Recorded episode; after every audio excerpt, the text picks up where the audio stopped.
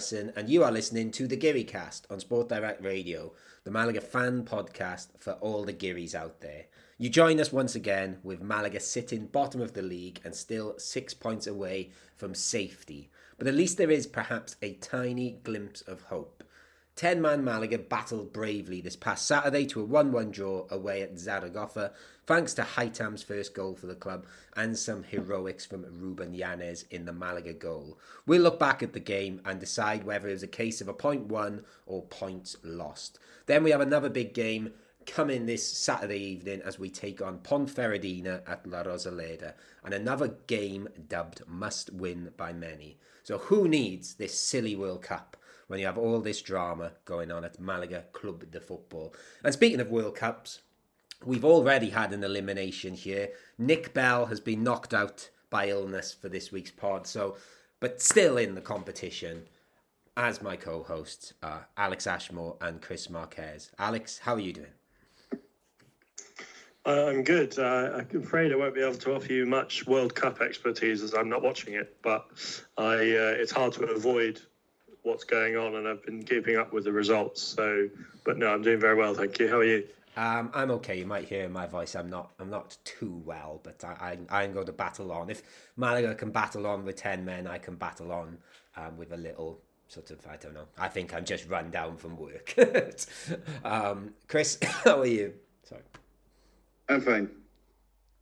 Easy, nice and understated. Um, I'm going to turn to you guys first, basically, because um, obviously the last time we recorded was two weeks ago. We uh, we couldn't record last week, or I know you guys did some uh, some things from the National Football Museum, which you can tell me about in a second. But you two plus Nick Bell were in Manchester last week for the Football Content Awards. Um, how was it, guys? Let's start with the beginning, where it all started with Manchester and my Manchester experience when I travel somewhere, I pretty much go for the sightseeing. And that I found a bit hard in Manchester, to be honest. Okay. I, I won't say I it's it's a very nice small city, probably for everyone who went there. Everybody, it's it's it's nice, but for sightseeing, there's just not so much to do. Hope my Manchester listeners can take that. Um, and it's definitely not a small city. That's why sightseeing so hard because it's so massive. No, but the city center is like like like very small, very nice.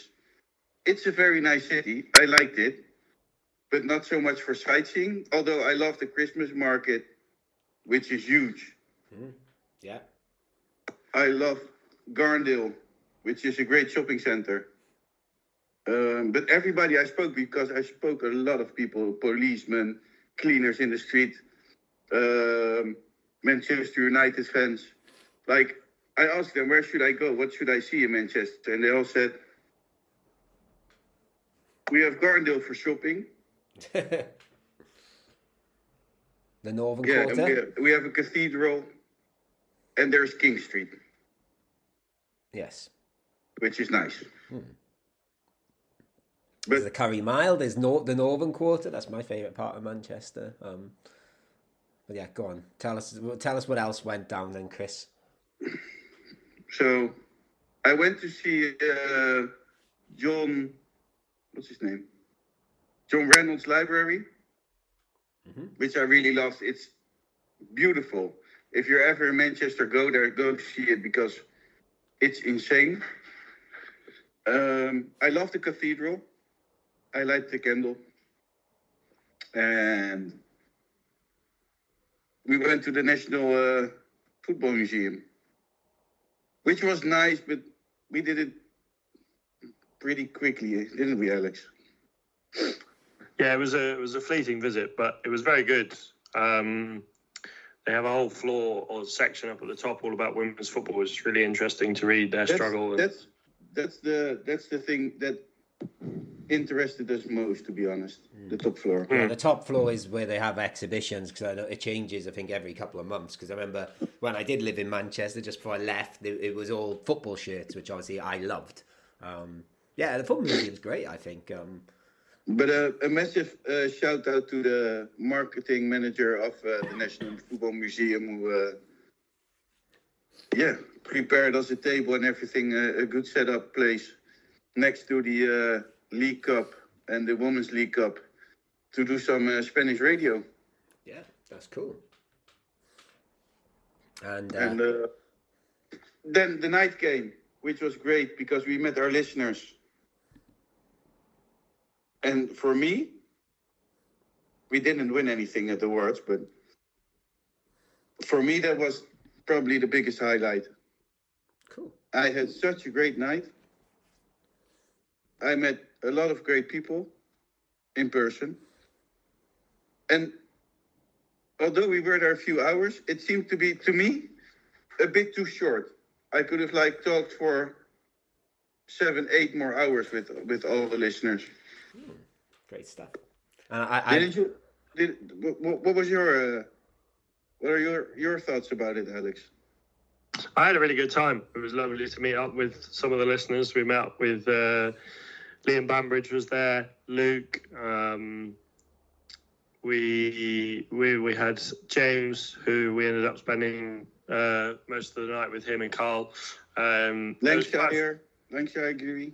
we had quite a few people there. Um, my apologies if I if I didn't name you, um, but no, it was lovely to meet everyone, and you know, I think it's like Chris said, we didn't win an award, but I think you know we we already have um, such a wonderful thing in you know this podcast and having people listen to us. I still sometimes have to pinch myself that people want to listen to, Yes. to, to us talk. Or, you know, for me as a boy, I've always sort of wanted to be involved in football in some way, and then you know to have someone you know tune in to listen to hear me speak about football, hear you guys speak about football. It's it's yeah, I still have to pinch myself sometimes. So yeah, it was a really good experience, and uh, So this is this is what we're going to do. We're going to organize something in Malaga, sounds good.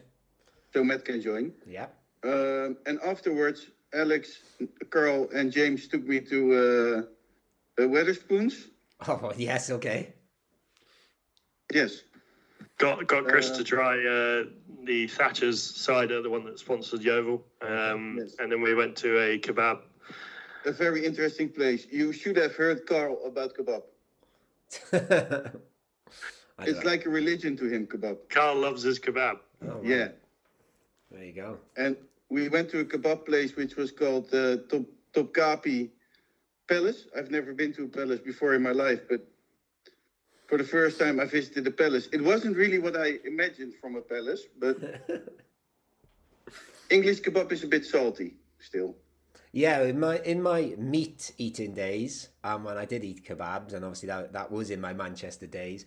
Um, the kebab, I used to love kebab, and when I moved to Slovakia and traveled around Central Europe, I couldn't eat it. It tastes, it's got like a weird tang to it on the continent. I, I like the British salty kebab, so You see, they all called me crazy in Manchester. Yeah. No, they are massively different, I think. Or um, Yeah. and I, I've tried them in like lots of different countries because I thought, oh, the Slovaks do it weird, but then no, the one in Slovak, the one in Czech tasted the same. The one in, I think I've had one in Holland that tasted the same. It's, uh, We we all we also saw uh, James Young making a flick flack uh, on the on one of the Manchester streets. okay, He fell down, which was uh, that's always funny. very James was fun to see. And I met, I, I saw where uh, Rolls met uh, Royce. The what? Sorry. Where Rolls met, met where Rolls met Royce, Okay, yeah. James. I saw the building. I took a picture from it, but I was too drunk, so it was a bit blurry. yeah, I, I didn't know that. No, but it was great. The Ah. awards night was fun as well. We did, we, we, we lost. But we may have not won awards, but we're we're winning hearts by the sound of it. Yes. Well, let's let's leave But it. then, let's let's be honest. Most people there were very boring. Did did we meet any interesting people, Alex? Matt Dean Windass. I was gonna which say, quite fun. He, I, I saw he Alex gave with a- Dean Windass. Say again, sorry. I said I was about to say I saw you were with Dean Windass. What a character he is.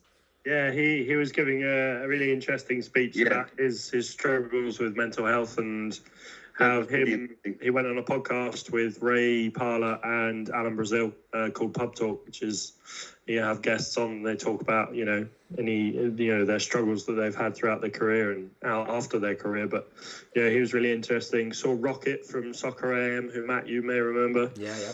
Um, Seb uh, from Spencer FC and Hashtag United was there. Uh, Robbie from Arsenal Fan TV, Expressions Oozing was there. Expression um, was grinding his wheat next to us. It was really fun to see. or aren't we supposed to say that? I don't know. um, yeah, no, it was a really good evening, and yeah, we met we met some very cool people. We had a chat with La Media Inglesa, which was really cool. Yeah, uh, oh, cool. other, who, who, were the other guys? Uh, we, met, we met these Dutch guys that lived in Barcelona who yeah. who ran their own sort of website management company. Um, they tried to sell us something, but 100 euros per month. yeah. Uh, Chris is now world champion. Yes, I am. Sub Soccer's world champion. I didn't know what sub soccer was, but I did. I did look into it. It's basically like sort of table football sort of thing. Yes, I've won. There you go. Well done. Congratulations. So not only did we win hearts, we won sub soccer. The world World Cup soccer. yeah, exactly.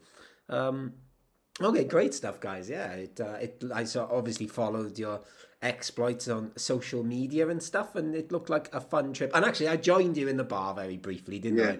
When um, Alex. Who was the other guy that was nominated in our uh, the bald guy, the older one that was nominated in our uh, category? Uh, Lee. Oh, uh, Lee Judges from Arsenal Fan TV.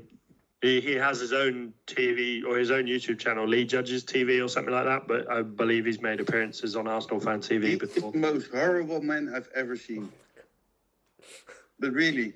There you go. Okay. And what what's that with Arsenal? Are, how many Arsenal fans are there? Like everybody who has the Arsenal thing wins an award.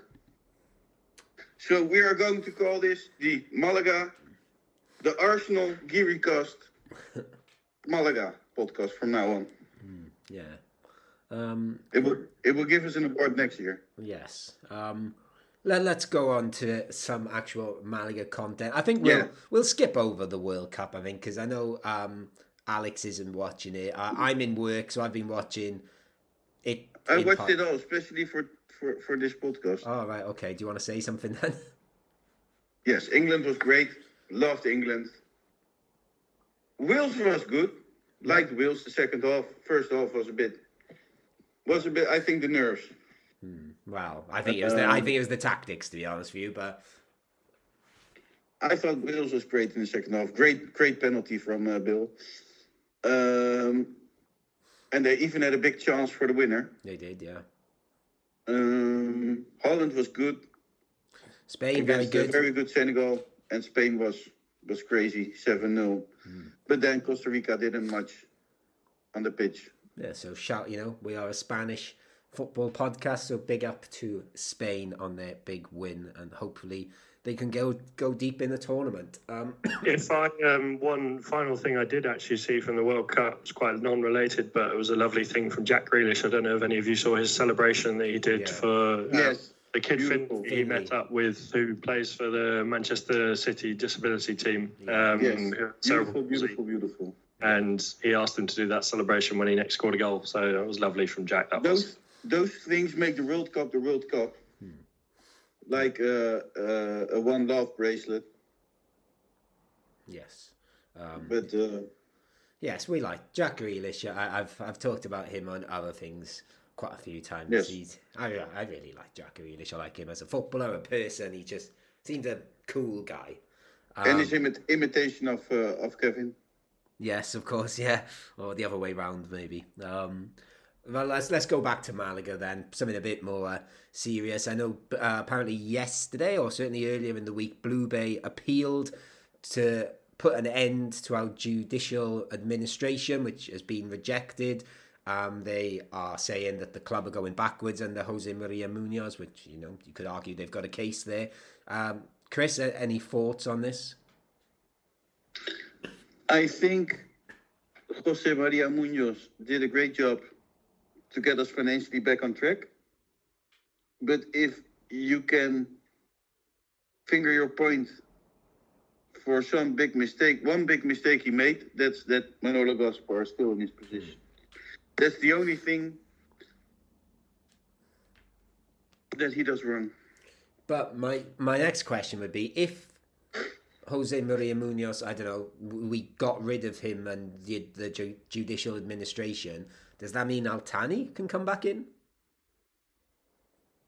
I don't know. Because that, that seems like because Worse.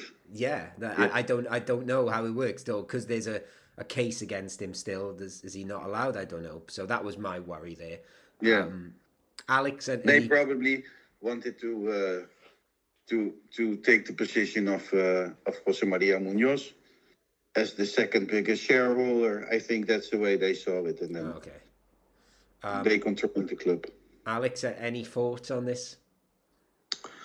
I mean, yeah, I think obviously it's it's a whole it's a really difficult situation. I think, you know, like you said, that if Jose Maria Munoz goes, does Al-Thani come back in? We we obviously, you know, we're not sure how that would end up. You know, legally, would he be allowed to come back to the country and do anything that's of of worth for the club? That's another question. Um, yeah, I think it's very hard at the moment. I I think you know. I know he's not going to do it, but I do think the best move going forward is to find someone to replace Manolo Gaspar. Yes, I think so too. Um, someone that has uh, got a new job, just to finish it on, I only caught this uh, this afternoon, is Nacho Gonzalez has got a new job, who obviously was Malaga's manager last year. And um, how long was he manager for? Was it 10 or 11 games? I think I think it was 10, wasn't it? Something like that. So much? I did, think 10. Didn't we? Didn't we see it last game, Matt? He, yes, I think he managed one game after that. At No, home. I think he had a home game. Yeah, we saw his uh, Fuenlabrada was his much win must win game, which he didn't win, and yeah, I think we were rubbish at home after that. Um, but he's gone to Logroñés, um, which also like just a big shout out to the city of Logroño, which I knew nothing about until I did the Camino. It's a really cool city. Um, um, I wish I'd Is stayed. there there. much? Is there more to see than Manchester? Um, it's got an amazing tapas street. Um, it's got nice scenery around it, but I, I'm always, you know, Manchester's like my second home, so I'm, I'm gonna, I'm gonna. But that's the thing with you Brits, right? How many of you like to really go sightseeing places? Well, it's just, it's, well, Manchester's. I don't. It is. It's not really. Sit sightseeing. down, order a beer, and Well, no, holiday. Manchester's a vibe. Manchester's a vibe. Is you know, it depends what vibe you want. You've got the Northern Quarter vibe. You have got the Deansgate vibe. You've got the Canal Street vibe. Is you know, you can just sort of pick pick your choice. The Oxford Road vibe. Yeah, you don't need. It's just a cool place. Um, I loved living there. It's uh, like I said, I've, I've not I've not been back as much as I should have. Um, but I could I could live there, but to live there it's different to go there two days on Mm. on holiday to go sightseeing. Yeah.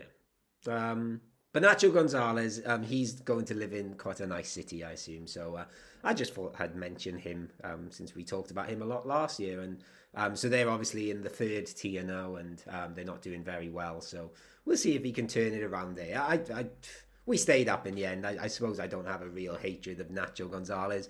Um, it's hard to really hate him because he seemed like quite a cold, emotionless man, really. Um, but anyway, let's move on. Let's let's go and talk about that game against Zaragoza.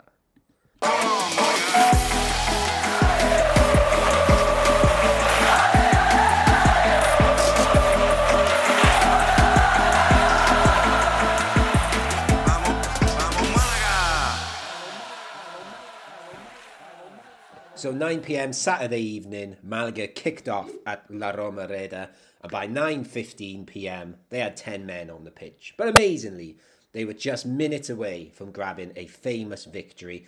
But Giuliano Simeone, son of Diego, was there to spoil the party for us with a late equaliser. So I guess it's now for us to decide whether we think this was a good draw or another setback for Malaga. But we'll go back to the beginning of the night and look at the starting 11. Um, so I suppose the headlines were Javi Jimenez back in. Um, Escassi seemed to move into midfield. Fran Sol up front by himself. Um, I don't know if I missed this, guys, and I missed something because obviously we didn't record last week. Um, where was Ruben Castro, or why was he not there? Was, was he like? He was benched.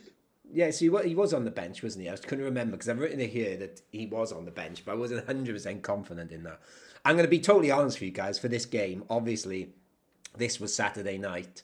Um, I've had a very big Monday night watching Wales, and you know that uh, that's sort of still in the forefront of my mind, and sort of erased a lot of this game. So even when I was watching the highlights back, um, it probably didn't help that I'd been drinking most of Saturday too. Um, so there's there's going to be a few blurry spots in this, so you're going to have to help me with my memory. So um, yeah, so I suppose the question is, were we happy to see him benched, Chris?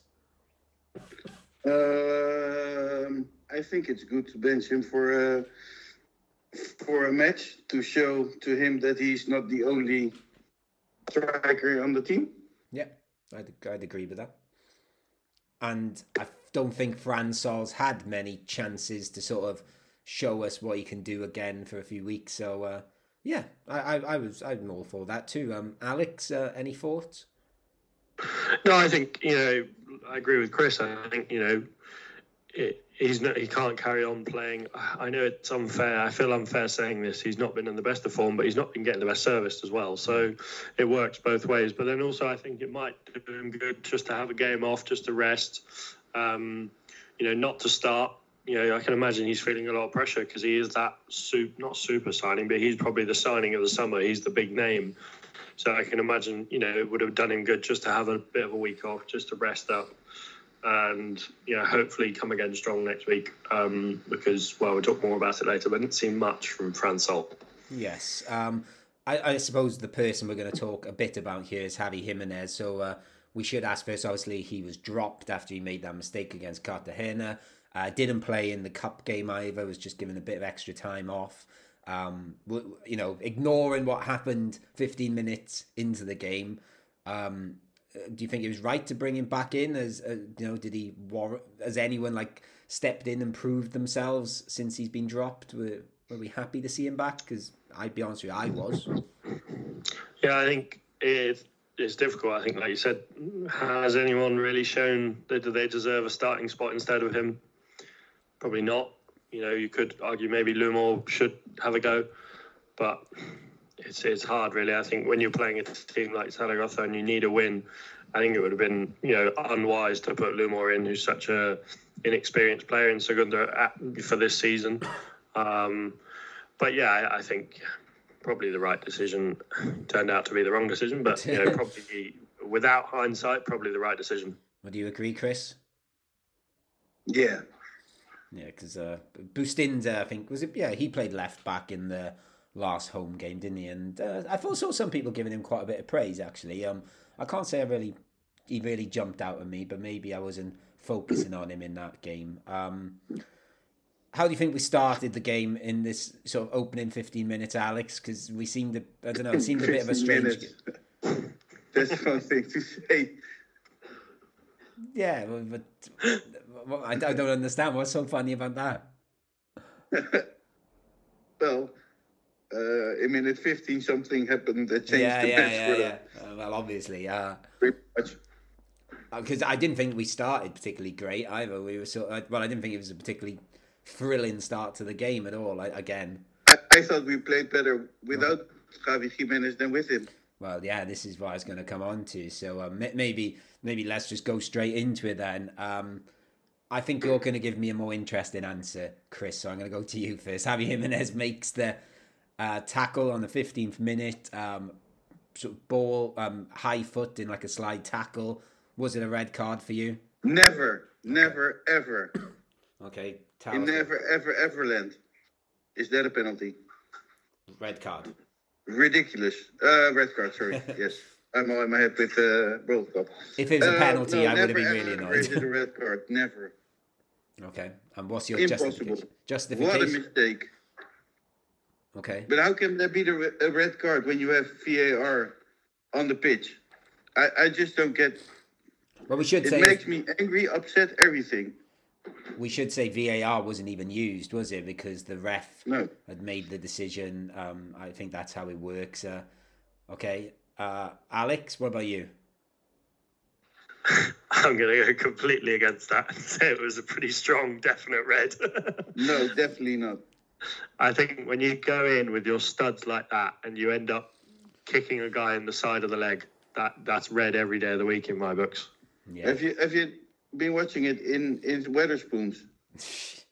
After forty five beers, he uh, touches the ball. He, no, it's never a red card. I, I, I, am with Alex on this one. I don't think it. it no. I, I think he does go too high, flying in there. Um, these days that's a red card. Yeah, not to be like, or oh, back in my day and all that, but um, yeah. Did you see the foul made on? Um, I guess I think it was Luis Munoz. Um, maybe. I, I I don't fully remember. Go on. Was that a red card? I don't know. Like I, I'm basically saying I don't remember. If Malaga should have, if if Javi Jimenez had a red card, then Real Zaragoza would have had would have deserved a red card as well. Okay, uh, Alex, uh, any recollection of what Chris is talking about? I have a vague memory, but I, you know, it's sort of quite vague. You know, bit blurry. Oh, you guys. great, great podcast in here, talking about match incidents. like, did, did you?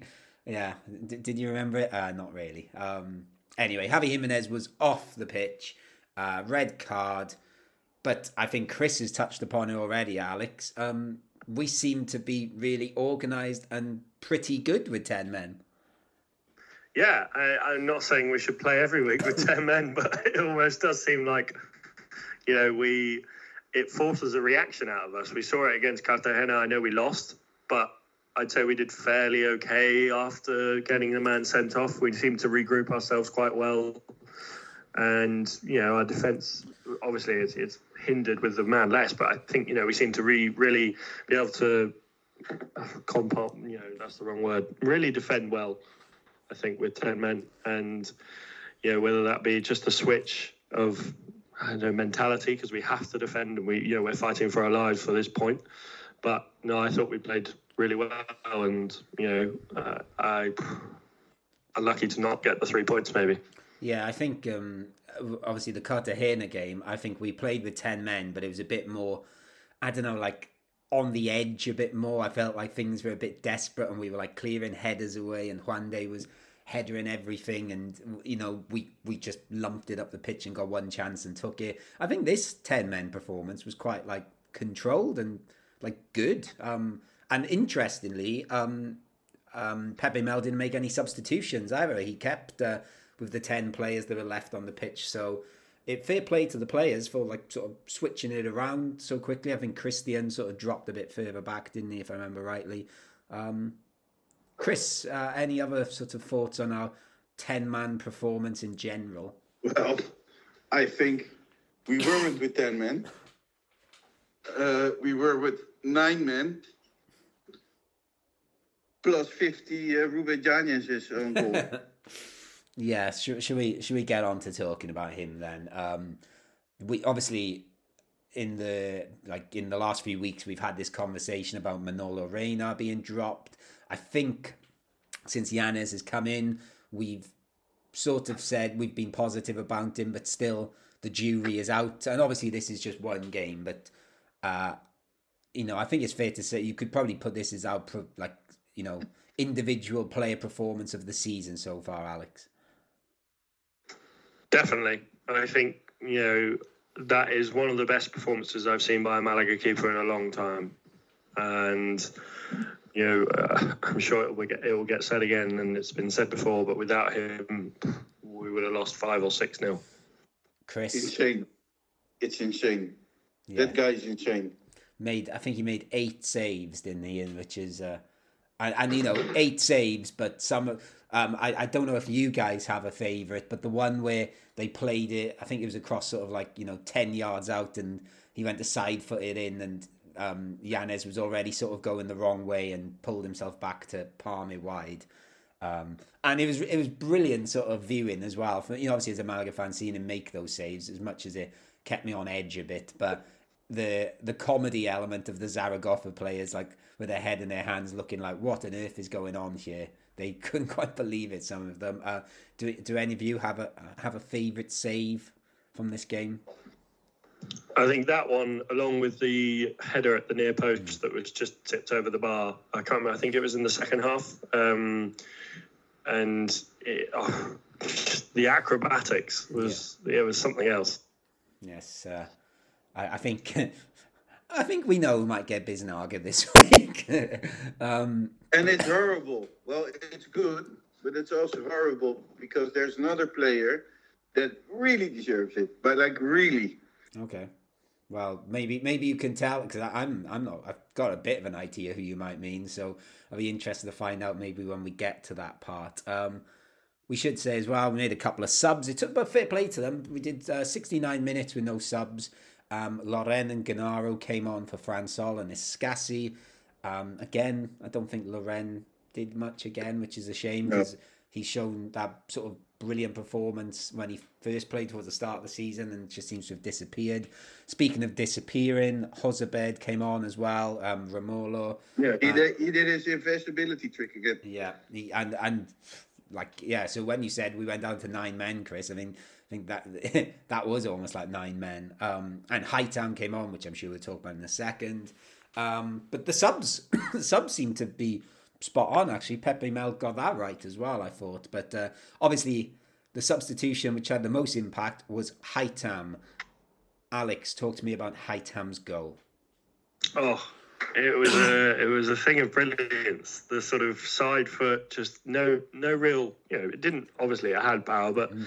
just slotted it home. He passed it home. Just yeah. oh, I could watch that goal on repeat for weeks. It was just, you know, something that you see from a, I don't know, a prime 28 year old, not a, however old he is, 20 year old. Yeah, it looked like um, something off like FIFA, didn't it? When you press, uh, was it R1 to curl the ball? It just seemed to curl. Finesse shot. Yeah. It just seemed to curl perfectly. Like you said, it wasn't the most powerful. I think he had a little bit of help from the fact that it just bounced in front of the goalie, which I think threw him a little bit. But uh, yeah, Haitham, Chris. Fun. He came on the pitch. I think one minute later he scores a goal. Yes. Um, but nobody else can do. Haitham does. Yeah, what's, what's and how old, how old is he? 20, 21, I think. And if you look at this, every Malaga, Malaga youth player, everyone uh, former Malaga players, everyone congratulated him with the goal. That says something about the lad. I know my cousin worked with him while he was at the uh, Footers, mm-hmm. or what's called, Pink Footers, uh, training center in Torremolinos. He worked with Haitham there. Uh, he coached him, he helped him a lot. And my cousin says he's one of the biggest talents Malaga has. He can be so good. So then, there were just a few things he needed to work on. So then, my next question is, why why do you think he hasn't been in the team so much? Because if I remember rightly, we saw a couple of glimpses of him towards the start of last season. I think I'm right in saying he got sent off really early on, didn't he, against Ibiza, I think. Um, yeah. Any ideas why we've not seen him? I have no idea. Because like like you I'm said, not going to.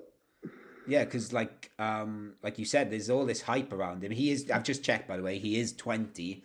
Um, you know, we we're playing Christian a lot, and he's around the same age. So I, I am a bit. I, I don't know. There's there's something off there. I, I don't quite know what it is. Um, maybe maybe they yeah. don't, maybe they're just bringing him in slowly, but who knows? Maybe we'll talk about if he should play in the next game shortly. But yes, like you said, Alex, an absolutely delightful curling goal. And then Malaga had about 10 minutes or so to hold on. And I'll be honest with you, they were, you know, they sort of weathered the worst part of the storm, I thought. But uh, sadly, Zaragoza did get a goal in the 89th minute. Uh, again, Simeone, son of Diego. Um, Alex, is it just it, the goal was coming, or do you think it was bad defending, or what? I think yeah, at that point in the game, I can imagine when you've been defending at such high levels of concentration for so long, you know, you're you're you're so heightened and you're you're you're on edge all the time. So I think you know, I, I can, I know we have the right to be annoyed, but you know, I. I've, I feel like at that point they'd done such a wonderful effort to try and keep it at 1 0, even to go 1 0 up in that game was just such an amazing effort. So I think you know we we should view it as a point. I think a point gained rather than two points lost. Okay, um, I, it's it's unlucky. Yeah, because I, I like to be honest with you. On the night, I was really annoyed because I can't remember who was standing next to him, and sort of doesn't really get there to block the volley. Or I think two of them aren't quite sure who's going to go in and block it. And he has a pretty easy, you know, you sometimes think should you, shouldn't have that much space near the six yard box to hit a volley like that. But to be fair, like you um, like you've just said, Alex, in hindsight, it was just I think the reason those two players didn't react properly is because, like you said, they were so tired and had put in one hell of a shift in general. But um, so, Chris, would you? I think you just said you, you think this is a point gained, yes? Yeah, definitely. Yeah, it's just lucky. It would have been so nice and so important to to win in La Romareda, but then you think if you watch over the the whole match and how hard everyone worked, they worked as a team. They fought till the end. I think it's a it's a point gained. Yeah, yes. Um, and yeah, just we'll, we'll talk about the Ponfe game in the next part, of course. Uh, it's a bit more on that now, perhaps. Um, let's go into our Chumbo and Biznagas then. Uh, let's do Chumbos first. I, have got a feeling I know where this might be going, but uh, go on, Alex. I think, I mean, can I give it to Javi Jimenez, even though he's only on the pitch wow. for 15 minutes? I think uh, I will make an exception, an exception this time. I won't give it to him, but I, am going to give mine to Fran Sol, actually. I just didn't really see much from him. I think, you know, it's obviously difficult when you're not getting game time, but just, yeah, I'm yet to be convinced. I don't know about you guys, but I'm yet to be convinced. No, I'm I'm not convinced. Um, like I said, Caye Quintana 2.0. I don't think he's as bad as Caye Quintana, and I can see something there, but it's not enough at the moment for me. Um, yeah, I'd agree, Alex. He'd be up there for me. I am going to give it to Javi Jimenez, by the way, just because I think after, you know, him being dropped and, you know, sort of just keeping a bit of a cool head, and he didn't, and we well, you don't know. Like like Chris said, we did we did seem to play better from there on in. So maybe he did do us a favour. I don't know, but uh, I'm gonna give it to Javi Jimenez for his uh, rush of blood to the head. Uh, what about you, Chris? I still don't think it's a red card. Okay. You both convinced me. So I'm going for Fran Sol. Okay. Just wasn't good enough. Yeah. Um, yeah, especially I think with him as well like I, again, I think he's got a, quite a good work ethic. I don't I don't think he works up front by himself. I think he's got to have someone alongside him or someone just ahead of him. I don't know. That seems to work better for him. I think. Um, I, I, I don't even know if I need to ask this, guys. Uh, Alex, who have you picked as your biznaga?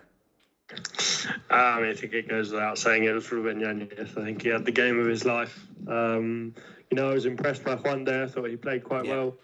Um, Unai Bustinza didn't do too bad of a job. Luis Munoz in the midfield. You know, I think generally most of the lads pulled their weight, but no one was as good as as, as Ruben. Yeah, I'm going to give it to uh, Yanez as well. I, I, my honourable mention would have been to Luis Munoz. Actually, he seemed to be popping up everywhere, and just it was a good captain performance. And uh, yeah, I, I, even to this extent where when he got subbed, I was just like, well, I sort of get that because I can imagine he's he's dead after covering so much ground. Um, yeah, Chris, anyone different? Ruben Yanez, special mention to Haitham. Yes. Um, I, I, thought you were going to say honourable mention to Ruben Yanez there, and I was like, what? Yeah. Hang on. Um, no. And actually, just quickly, Alex, you, have mentioned Juande as well. I think uh, Juande seemed to be back on, like back as he was now. I think every week he's just consistently really good and really stable, and hopefully that can help us in this sort of in this uh, race to get out of these relegation spots. But I think he's been very good for a few weeks now, particularly that Cartagena game um, where we had 10 men and he seemed to do quite a lot of defending. So, yeah, um, I think the most unanimous uh, Biznaga, and I'm even just going to say uh, uh, Nick isn't here, but I'm pretty certain he would have picked Ruben Yanez as well. And if he didn't, I'd I'd want to know why. Um, I think he did. He did send out that tweet. Yeah. He said, "I may as well say it, say it now, but my Kiri cast Biznaga for this week is Ruben Yanez." There you go. So so he'd been plotting this sick day all along, really. Then hasn't he? He's not really sick. He's off. Um, he's bunking somewhere. Um, I, I, should explain. Chris, do you know what bunking is? Is that a British? No. Yeah, skipping But, school. but it sounds like it, it sounds like the Dutch word bonken. yeah, that's I And really. I can I can tell you what bonken is. Then uh, Mr. and Mrs. Bell are having a very fun night if they're uh, bonken. Yeah, well, we have the word bonking as well. It's a very sort of I don't know old-fashioned term for what you're talking about there. But yeah, as soon as I said bunking, I thought it, it, I don't know, Alex. Do you do you know what bunking is? It's not a Welsh thing, is it? Yeah, you bunk off class. Okay, that's all right. I just thought I'd check. Well, we the I think the gener- my generation say skive as well. Skive, yeah, Skive, Skive, Mitchin. We used to say as well. I was called. Bunkin Donuts. Yeah, exactly. Um, I don't know. Anyway, let let let's move on, guys. So uh, Let's talk about. No, I'm joking. um, we've got a point. Um, I think Yeah. before these two games, people were talking about we need to perhaps get four to six points here. So let's go and talk about if we can get three points this coming weekend against Ponferradina.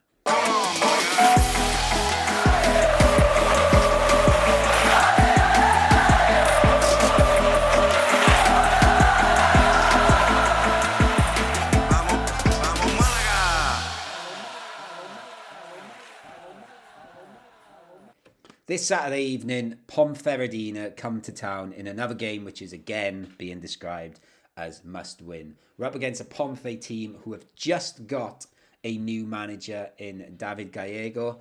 Um, so it's obviously we don't know how quick the team are going to respond to him. Are they going to have a reaction? But uh, someone that can give us a little bit more insight into Ponferradina and their new manager is Alex Fitzpatrick of the Spanish Segunda podcast. So he sent us this little lowdown on the club uh, ahead of our game. Malaga take on Ponferradina in La Roza later this weekend, and Ponfe have just lost their coach and appointed a new one. Uh, Jose Gomez was the previous coach, and he had Ponfe underperforming, I would say, this season. A lot further down the table than perhaps they'd expected after such a strong season under Jon Bolo last year, where they challenged for the playoffs. After their 1 1 draw with Real Oviedo um, last weekend. Jose Gomez fell on his sword and resigned. They've replaced him with David Gallego, who was formerly Espanyol coach and most recently uh, Sporting Gijón coach. And, um, well, is he going to be a good appointment for them? Time will tell, of course, but uh, with Sporting, he had a history of getting them up into the top six and even top at some points very early in the season, but then dropping and falling away. Uh, down there in that relegation battle, just one place, uh, Gallego had them above uh, Malaga last season. So, um, is it going to be a good appointment for them? Uh, it remains to be seen. But what will we see on the pitch? Well, it's difficult to tell with the new coach, but under Jose Gomez, the key man for them in midfield was uh, Kelechi Nwakali. Um, he is a fantastic footballer, uh, pulls the strings in the midfield and, and uh, moves the ball really well um, and, and has a good shot on him too. Um, up front, Yuri, of course, um, playing a little bit less than he uh, has done in recent years due to his age, but also uh, on the wings, Ojeda, Dani Ojeda, and uh, Naranjo, who are, are both tricky players on the wings. Normally under Gomez, they play a 4-2-3-1, but it remains to be seen under Gallego what uh, what they play. Gallego played both 4-4-2 and 4-2-3-1 um, at Sporting. So there you go, guys. Um, Alex, any thoughts? Well, if only we could be one spot below them this year. I feel like, well, right now that would put us in quite a nice spot. Um, you know, I think obviously having just lost their manager, it's you know it's difficult to say whether they'll be on a high or a bit, bit, you know, Finding their feet. confused There's always- because they are. always that high with new managers, right? It's true. It's true. Um, but obviously they are down the wrong end of the table for a reason. So Malaga have to look at this game as three points up as a strong possibility, and they they have to look at try and get three points. I think, you know, we're back at home. It's hopefully the crowd will give us a boost, but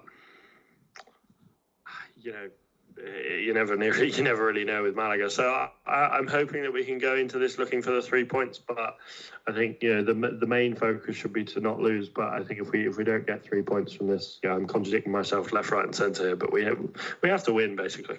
Malaga has us all in a muddle, um, Alex. So don't worry about contradicting yourself. Uh, Chris, uh, any thoughts on what um, Alex Fitzpatrick has told us there? Yeah, for me, it doesn't actually really matter who we play against. I'm afraid every week that we're going to lose. So, yeah. There you go. So, um, basically, what I'm going to do from now on, Chris, is I'm going to clip what you've just said and just use that in the audio for every preview because we don't need to do your part anymore. You're just scared every week. Um, yes, I don't know. Aren't you? Um, to be honest with you, yeah, it's sort of it's quite similar, I guess because technically all the teams are better than us, aren't they? They're, they're all above us. There's you can't say, oh, here's an easy game against a side towards the bottom.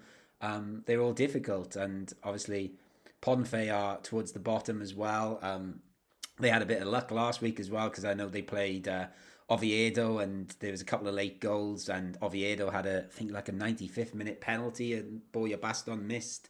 Um, so and actually, I, I don't know. We don't have to seem have to have luck pretty much this season. Luck, luck is not our thing.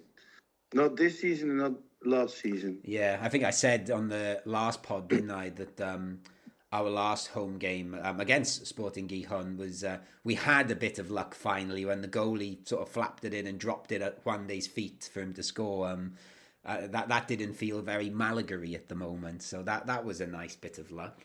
Um, interestingly, and this this led me to an interesting Malaga fact, which I don't know what you guys will think about, but um, first of all, Ponferradina have the second most yellow cards in the league, um, just one behind Levante. Uh, Ponfe have got fifty five, so you know they they they like a foul apparently, but uh, you know those yellow cards could be for anything. I just thought I'd flag it, but. Uh, do you know they're the team that have used the second most players this season, and Malaga are the first?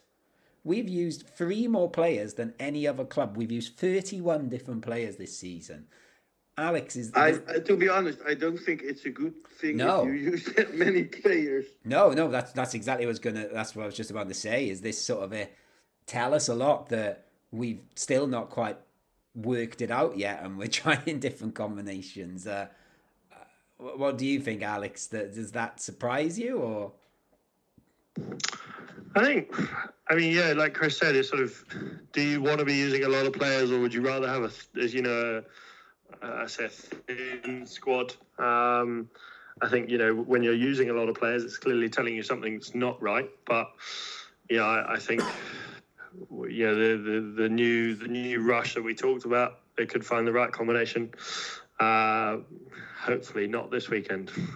Um, yeah, and I, I, I suppose if we're going to try and look at it in a sort of positive way, I suppose the positive is perhaps the reason we've used so many young players is because, or so many players is because we've been using young players and trying them out. So I guess that's a positive look at it. But yes, I agree. In general, it doesn't it it doesn't look good having 31 players.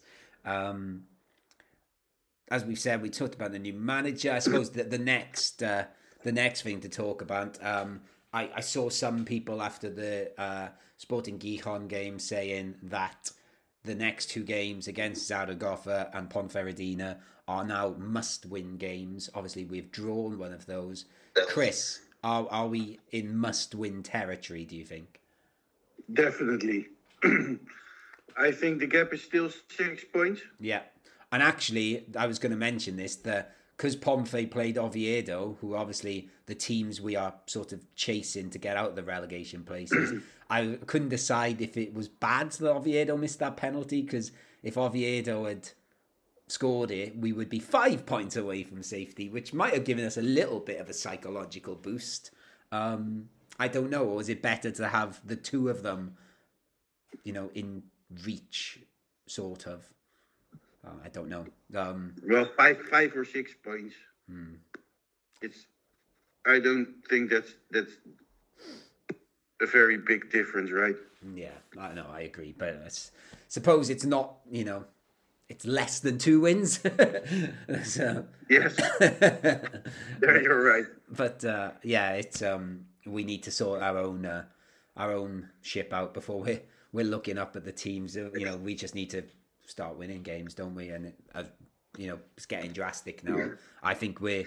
I still think it's not must win, but it's pretty close to it. I think it depends on what the teams around us are doing. I had a just a quick scan of like the teams around us, and um, you know, people like uh, Mirandes seem to be finding a little bit of form. I think they've won a few and drawn a few games, so they're slowly climbing. Ibiza are the ones which are sinking fast. They're the team that's above us now. But uh, we, it seems like all these relegation teams have had like a pocket of form, and we've not had any pockets of form. So may, maybe it's coming. Maybe I don't know. Um, but um, Is there a solution?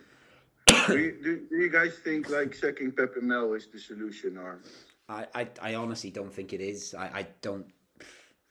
I, I, I, unless someone can come to me and say, "Here's this guy. This guy can be your manager," and what what were they going to do that's so different and drastic? I don't know whether. You know, Pepe Mel's trying. You know, with this psychologist that's come in. You know, he's trying to change things behind the scene. Um, I think. You know, we've had bad luck under Pepe Mel. Of course, we've had some awful performances too, but I, I think he's I, I, I think he's doing as much as he can. I, I don't know. What do you think, Alex? I definitely don't think sacking him is the right answer. I think you know he's a brilliant manager. Well, you know he's obviously got a very good track record. His experience. He's obviously had some uh, jobs that didn't go too well. But I think you know we're not going to find a better. Uh, we're not going to find a manager who's got more ability to bring us out. Obviously, you know. We got uh, Jose Mourinho or Rafa Benitez, but you know, like obviously we got to think realistically, and I think we're not going to find someone who's got the experience or as much, nearly as much as experience as Pepe Mel, uh, especially given the rule that is the case in Spanish football that once you get sacked, you can't go to another team in the division. So, yeah, I, think sacking him would be absurd. I suppose I suppose the other way to look at that, though, Alex, because you said about his experience, and you're right, but he has openly admitted that he hasn't had an experience like this before, trying to save a team from relegation, um, or certainly like be this embedded in relegation. I think when he was at West Brom, they were sort of hanging on, and he kept them up, but. Um, so I don't know. Um, he seems I, I, I quite like the way he talks. He seems to be quite honest in his press conferences. I, I, I don't know. Does does that impact our young players? I, I don't know. But um, for me, I just feel like we should stick with him. What what you asked the question, Chris? Um, what do you think then?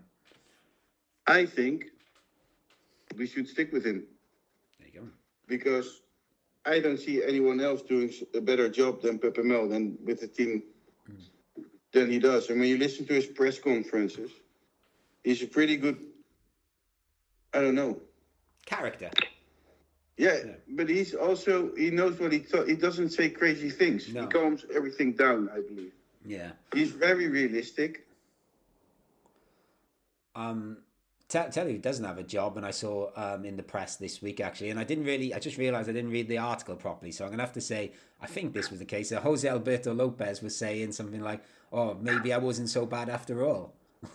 Some, I, I, I'll have to uh, I'll have to double check that one though because I think that's I saw the headline and that seemed to be the the gist of it, but I didn't actually read the article. So, uh, but yeah, um, maybe he wasn't so bad after all. Um, maybe that five one or five 0 loss to Ibiza was a blip. But uh, anyway, I don't I don't think he's coming back. So let's uh, let's move on. I should ask then as well. I, uh, speaking of articles, I did see one um, on Sunday morning, and the headline was I can't remember exactly in Spanish, but it was something like in El Desmarque. The the dead the dead man is very much alive. Um, that Zaragoza game, Alex, does do we can we take something from that? Do you think that is the sort of performance that can revive this team, or or not? I definitely think so. I think you know the especially the fact that we played so well with ten men that will give us a, a lot of confidence going into Ponferradina. But you know it, it's a new game, it's a new challenge.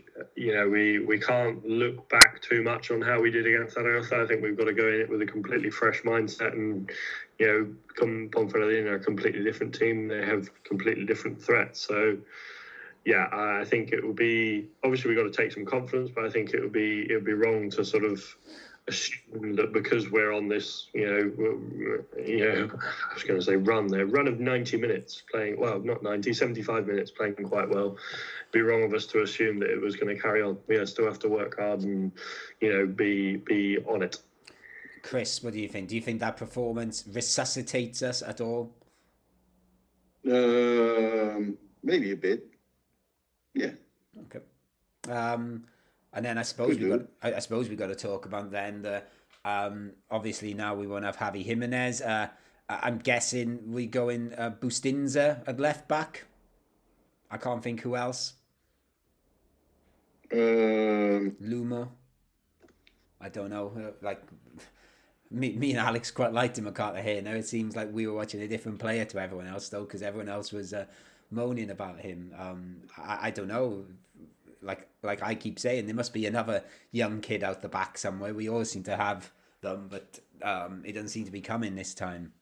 Um, and the one...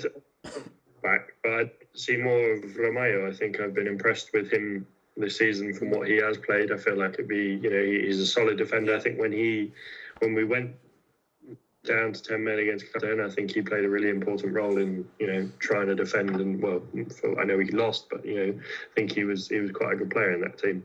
Yeah, I suppose the issue is, um, as Alex mentioned in his um, his two minute spiel on Ponferradina, he did he did say they, they have two tricky wingers, and that's where they attack from. I thought, oh dear, that's that's not what I wanted to hear. But uh, yeah, I, I don't know. It's the left back again uh, you know, let's not go down the Manolo Gaspar route. We've covered that to death, but uh, we really should have recruited more in that position and not sold as many players from that position. Um, anyone else you want to see, Alex? Haitham to start, or yes or no? Yeah, why not? Don't see don't see any issues with that. I think obviously he's he's going to be on top of the world after scoring what is I believe I'm right in saying his first professional goal. Mm-hmm. Um, so yeah, I think why not? And I think other than that, I'd keep it fairly similar. Maybe um, if Ndiaye is back, I'd bring him in. But no, I think other than that, uh, I would keep it fairly similar. Yeah, I, I'd, I'd be up for giving him a go as well because I'm again Hervías he had that one brilliant game, didn't he? I think it was the Lugo game we actually won. Um, but again, he's sort of not been amazing. What, what do you think, Chris? You gave a lot of love to Haitham in the last bit. Do you think he should start or should we hold him back still? We should definitely start with Haitham. There you go. I think he did great and he's he gives you more than uh, Hervías does. Yeah. And, and also, like we said, tricky wingers for them. We we perhaps should, could counter their tricky wingers with two tricky wingers of our own and drag them back. Um, like you said, Hervías I don't think has been great. Um, when we've played Febas out wide, um, I don't think he's been great. Um, just quickly on Febas, actually, another stat I've, i came across is that he is the player the most. I, I, I don't really know the difference here. He's not the most fouled player in the league, but he draws more fouls than any other player, which must be the same thing, surely. I couldn't work out if there's a difference, but I thought that was quite interesting that uh, that we have a player that's doing that. Um, so more of that, please, Feb. Well, actually, you know, try not to get fouled and run in and score instead. That would be much more useful to us right now. Um, the other one I was going to ask um, is Scassi back in defence? Do we miss him in defence? I, I, I like him there this season. I like him next to Juande. I don't know about you two. Uh, I think generally he's been he's been very good in defence. I think you know, in my in, in the past I've had my doubts, but you know, I think whenever he's been there alongside Juan Juande, they've managed to, you know, keep the goals to a minimum. Hmm.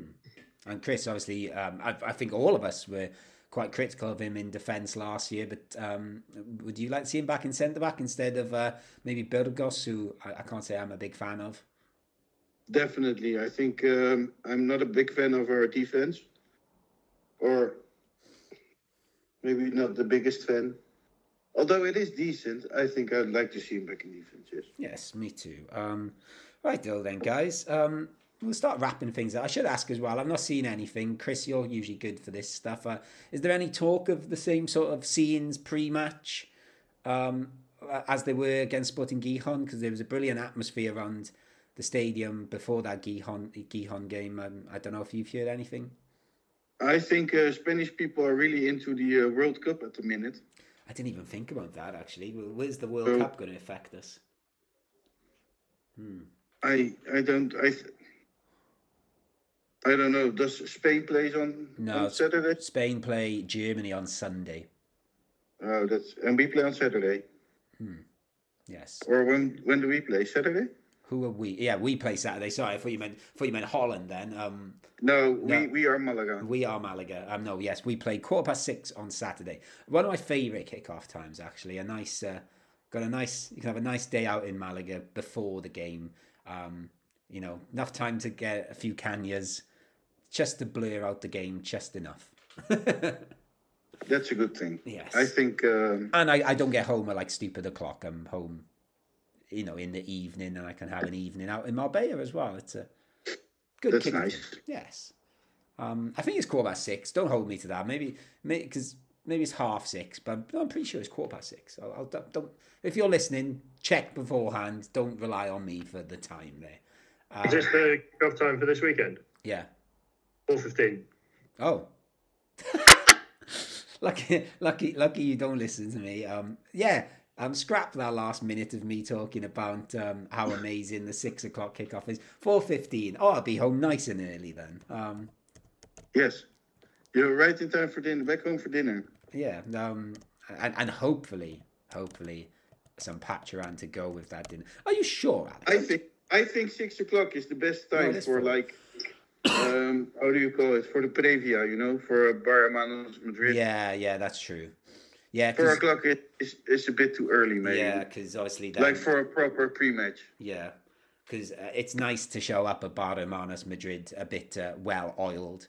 Um, but you know, Yes. I will be there beforehand. No, okay, that's okay. So sorry, scrap that last minute or so. Uh, quarter past four. I have just double checked it because I wasn't. I, I've had it in my head all week. It was six. I don't. This World Cup has frazzled me. I think. Um, World Cup and work being busy has just messed me up a bit this week. So uh, things will be back to normal soon, I'm sure. Right then, guys, I don't know if you have anything else to add on this game. Otherwise, we're going to wrap things up. Vamos Malaga. Vamos Malaga, indeed. Chris, Vamos, vamos sex in Malaga. vamos sex in Malaga. There you go. So, thank you, Alex. Thank you, thank you. Um, yeah, hopefully for three points on the weekend. Fingers crossed, touch wood, all that. Thank you. And Chris, thank you too. Thank you, and thank you everybody who joined us in Manchester for the meetup. And if you weren't there, you missed something.